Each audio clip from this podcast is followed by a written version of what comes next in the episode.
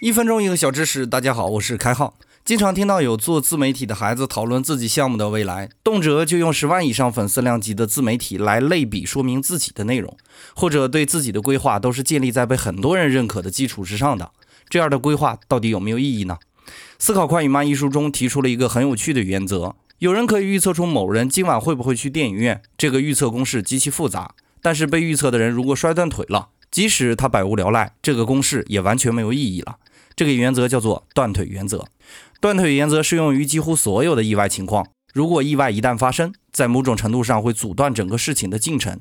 而这个时代的奋斗者，其失败的概率几乎可以判定为必然，成功才是偶然的断腿现象。所以在设定自己的目标的时候，要考虑即使不成功，你能否得到一些其他的东西，要远比设定自己成功后如何风光更加有意义。